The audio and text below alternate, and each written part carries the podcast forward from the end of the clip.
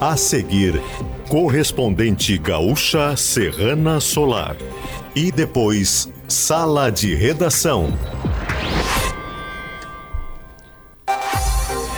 Presidente do IP Saúde defende auditoria externa para detectar fraudes e distorções no plano. Obra de, demoli de demolição do esqueletão no centro de Porto Alegre é embargada. Laboratório japonês fecha acordo para ampliar produção de vacina contra a dengue. Correspondente gaúcha Serrana Solar. Paulo Rocha, Elisiele Zanquetin. Muito boa tarde, agora são 12 horas 50 minutos. A temperatura é de 29 graus na capital. O presidente do IP Saúde afirmou que o Instituto realizará uma auditoria externa para detectar fraudes e distorções no sistema. Em entrevista hoje ao programa Gaúcha Atualidade, Paulo Afonso Opperman disse que a medida visa corrigir problemas que afetam o faturamento do plano, como superfaturamento, reembolsos que não foram feitos e até clínicas falsas. Temos sim eh, esses problemas e temos outras distorções de menor gravidade, mas que impactam muito também na eh, nem tanto na questão financeira, mas mais na questão moral, como são as cobranças indevidas, as, as associações de clínicas com consultórios médicos de autoencaminhamento. É, por isso é que a, a próxima fase que, do, do nosso planejamento, é, infelizmente trancou com esta essa controvérsia dos últimos dias, mas a próxima fase é a contratação de auditoria externa Segundo o presidente do IP Saúde, há dificuldades de realizar o trabalho de auditoria internamente em razão de ritos burocráticos do serviço público, como a necessidade de concursos e licitações. Paulo Afonso Opperman também abordou a decisão de adiar o início da vigência do novo modelo de remuneração de hospitais credenciados por 30 dias.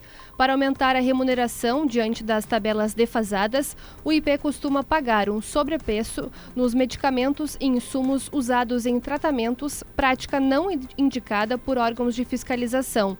Segundo o presidente, estão previstas conversas nos próximos dias para elaborar um entendimento.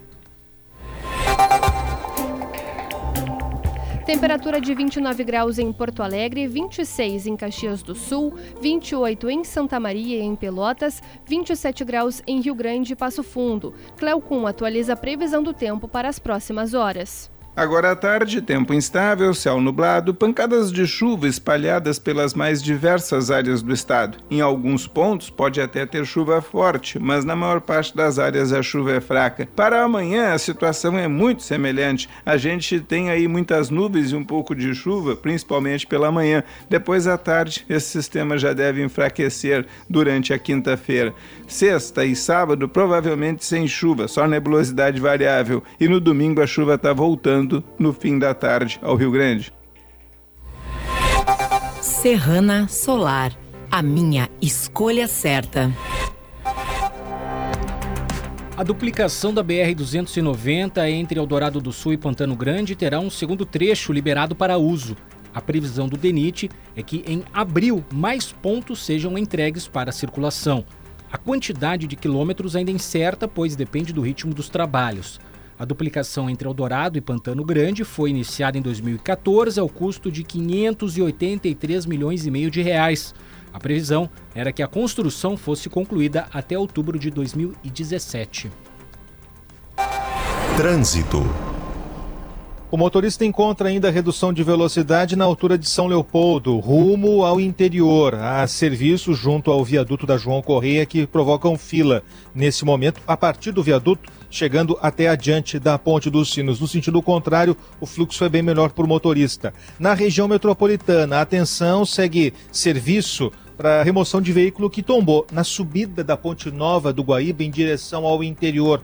Um acidente do meio da manhã, polícia rodoviária no local para retirada desse veículo. Há estreitamento, mas não chega a causar bloqueio total para os motoristas. Atenção, porque tem acidente em atendimento na Oscar Pereira, perto do número 1760, no sentido centro-bairro, em direção à zona sul da capital, envolvendo queda de motociclista e PTC já no local. Com as informações do trânsito, Leandro Rodrigues. Ainda nesta edição, 17 pessoas são presas em operação para frear homicídios em Caxias do Sul. Definido dia e local para funeral de opositor russo de Vladimir Putin que morreu em prisão na Sibéria. Faça o investimento certo para este verão, com os melhores instaladores solares do estado. Escolha Sistema Fotovoltaico com a distribuidora Serrana Solar. A obra de demolição do esqueletão no centro de Porto Alegre foi embargada. Os detalhes agora com Josimar Farina. O Ministério do Trabalho e Emprego no Rio Grande do Sul decidiu embargar a demolição do edifício localizado no centro histórico. O processo para desmonte do prédio, conhecido como esqueletão, começou em janeiro. Os técnicos da Superintendência Regional identificaram condições inseguras dos trabalhadores. Na relação de problemas, foi percebido que os operários estavam retirando a caliça sem a utilização específica de um um elevador. Também foi apontado questionamento sobre a bandeja de proteção instalada nos andares mais baixos do imóvel. A prefeitura foi informada sobre o embargo na sexta-feira e ontem a notificação foi entregue. Segundo a administração municipal, houve uma discordância por parte da Superintendência do Trabalho, que informou que a técnica que a prefeitura estava utilizando não era mais adequada. Por causa disso, a prefeitura então decidiu mudar o projeto de proteção das bandejas e decidiu também antecipar a instalação do elevador. O objetivo é realizar as melhorias e retirar a interdição até sexta-feira. 17 pessoas foram presas nesta manhã em uma operação da Polícia Civil em Caxias do Sul contra a venda de drogas em cidades da Serra Gaúcha. Uma prisão foi realizada em flagrante e outros dois suspeitos ainda são procurados. Três carros foram apreendidos. Mais de 60 policiais participaram da operação. Segundo a polícia, os presos fazem parte de uma organização criminosa envolvida com mortes violentas na cidade. Caxias do Sul já registra 31 homicídios homicídios desde o início do ano. Agora em Porto Alegre, 29 graus, 12 horas 57 minutos. Serviço.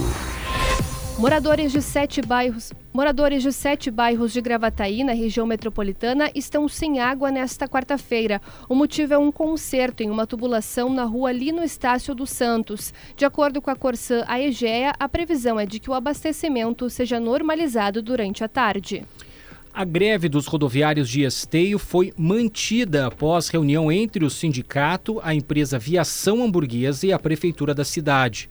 O sindicato dos rodoviários se comprometeu em cumprir a tabela de linhas municipais disponibilizada no site da empresa. Seguem os percentuais mínimos de 35% da frota em horários de pico e 15% nos demais períodos. A greve da Real Rodovias também continua são afetadas as viagens de ônibus interurbanos que saem de Esteio, São Leopoldo e Sapucaia do Sul. Apenas viagens entre Esteio a Porto Alegre estão ocorrendo. Funeral do, do, opositor russo Alexei Navalny acontecerá na sexta-feira em Moscou. Ele morreu em 16 de fevereiro em uma prisão no Antártico. O sepultamento ocorrerá em um cemitério localizado a 20 quilômetros do Kremlin, a sede do governo russo. O corpo foi entregue à mãe de Navalny no sábado e desde então a equipe dele tentava encontrar um local para a cerimônia de despedida. Alexei Navalny tinha 47 anos e era um dos principais críticos ao governo do presidente Vladimir Putin. O serviço penitenciário da Rússia afirma que ele faleceu depois de passar mal durante uma caminhada. Aliados afirmam que ele foi assassinado pelo governo russo, o que é negado pelo Kremlin. O laboratório Takeda, fabricante da vacina Kedenga, vai ampliar a produção das doses contra a dengue. Isso será possível por meio de uma parceria firmada com o laboratório indiano Biological E. Segundo a Takeda, o laboratório indiano vai passar a produzir 50 milhões de doses da Kedenga por ano, permitindo alcançar a meta de entregar 100 milhões de doses até 2030. A vacina Kedenga foi incorporada ao Sistema Único de Saúde do Brasil em dezembro do ano passado e começou a ser distribuída este mês a 521 municípios selecionados pelo Ministério da Saúde para a imunização de crianças e adolescentes. Em instantes, Polícia Federal faz operação contra o contrabando de agrotóxicos da Argentina. A Polícia Federal deflagrou nesta manhã uma operação contra o contrabando de agrotóxicos da Argentina para o Brasil. Agentes cumpriram quatro mandados de busca e apreensão no município de Venâncio Aires, no Vale do Rio Pardo, expedidos pela Terceira Vara Federal de Passo Fundo. foram apreendidos 30 mil reais em espécie. A investigação teve início em novembro de 2021 com a prisão de dois homens que transportavam 260 litros de agrotóxicos de origem estrangeira importados ilegalmente na BR-386 em Passo Fundo. Serrana Solar, a minha escolha certa.